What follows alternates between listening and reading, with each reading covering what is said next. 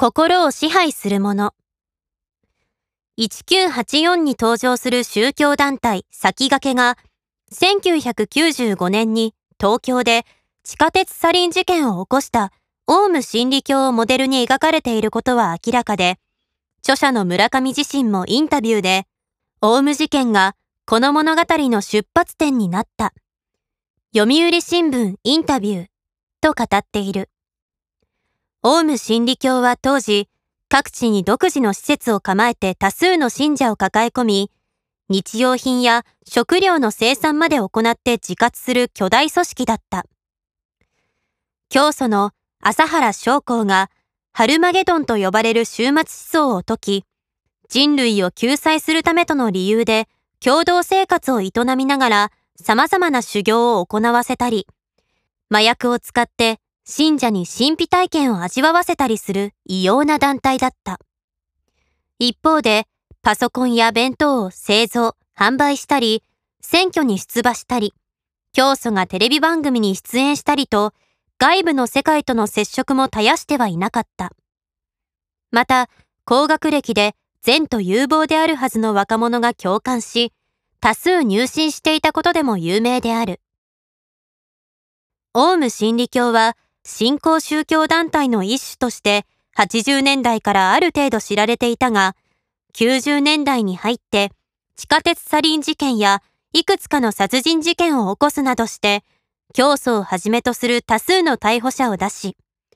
犯罪まみれの危険な宗教団体の象徴的存在となった。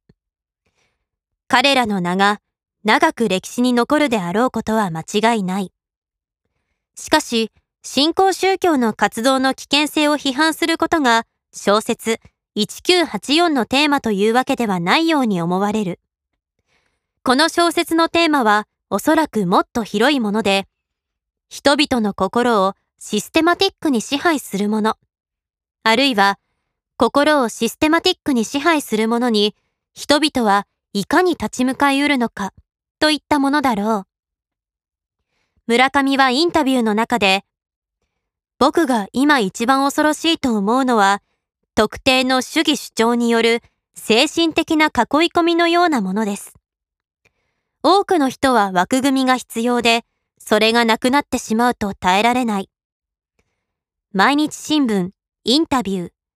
と語っている。ここで言う枠組みとは、人々の心を支配している理念や考え方のことである。それはカルト宗教の教義だったり、テロリストの原理主義だったり、政治的な意見だったり、生活信条だったり、様々である。いずれにしても、自分の頭で物を考えるのはエネルギーがいるから、大抵の人は出来合いの即席言語を借りて自分で考えた気になり、単純化された分、どうしても原理主義に結びつきやすくなる。読売新聞、インタビュー、というのが村上の懸念で、単純な理念に心を支配されて、複雑な現実をありのままに見る目を失ってしまうことは避けなければならないと述べている。また村上は、そうした懸念が残念ながらありありと現実化してしまっているのが現代の日本社会であり、世界であると指摘している。